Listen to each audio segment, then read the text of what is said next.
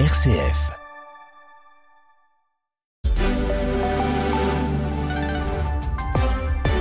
L'information avec Denis Delovafos. Bonjour, bonjour à tous. C'est un séisme politique qui se déroule aux Pays-Bas. Le parti d'extrême droite de Geert Wilders, le parti de la liberté, arrive en tête des législatives.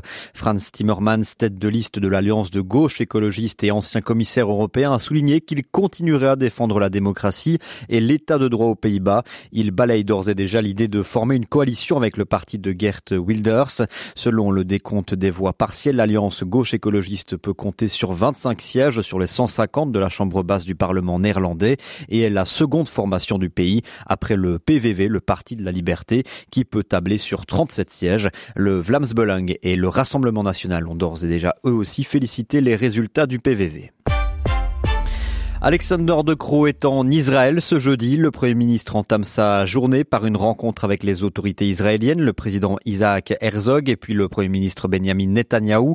Ces entretiens pourraient être tendus puisqu'Alexander De Croo, bien qu'il reconnaisse le, le, droit à Israël de se défendre, parle d'une riposte disproportionnée. Il se rendra ensuite au kibbutz de Be'eri. La journée se prolongera en Cisjordanie avec la rencontre du président de l'autorité palestinienne Mahmoud Abbas. Alexander De Croo est accompagné de son homme homologue espagnol à qui il reprendra la présidence tournante de l'Union européenne le 1er janvier prochain. Ensemble, ils vont plaider pour le respect du droit humanitaire et la fin des violences. Chez nous, un accord a été trouvé hier au comité de concertation sur le plan national énergie-climat, annonce le ministre bruxellois de l'Environnement Alain Marron, actuel président de la Commission nationale climat. Ce premier accord représente un pas important vers un accord définitif dans les prochains mois sur le mécanisme définissant les modalités de répartition de l'effort entre les différentes entités belges. Bruxelles et la Wallonie se sont engagés à viser une réduction de 47% des émissions d'ici 2030 et le fédéral à prendre des mesures complémentaires pour soutenir les régions. Toujours dans l'actualité du pays, le gouvernement wallon approuve la constitution d'un conseil scientifique sur les PFAS. La ministre wallonne de l'Environnement, Céline Tellier, l'a annoncé hier à la veille de nouvelles auditions au Parlement régional. Ce conseil scientifique indépendant a pour mission de conseiller et d'examiner toutes les conséquences des PFAS sur la santé humaine.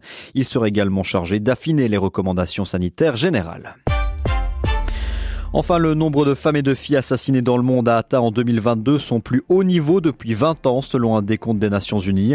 Environ 89 000 femmes et filles ont été tuées l'année dernière. Plus de la moitié de ces meurtres, soit environ 55%, ont été commis par des membres de la famille ou des partenaires. La plupart des meurtres ont eu lieu en Afrique, suivi de l'Asie. Chaque vie perdue est un appel à l'action, un appel à s'attaquer d'urgence aux inégalités structurelles, à améliorer les réponses de la justice pénale, a commenté Gada Wali, directrice l'Office des Nations Unies contre la drogue et le crime.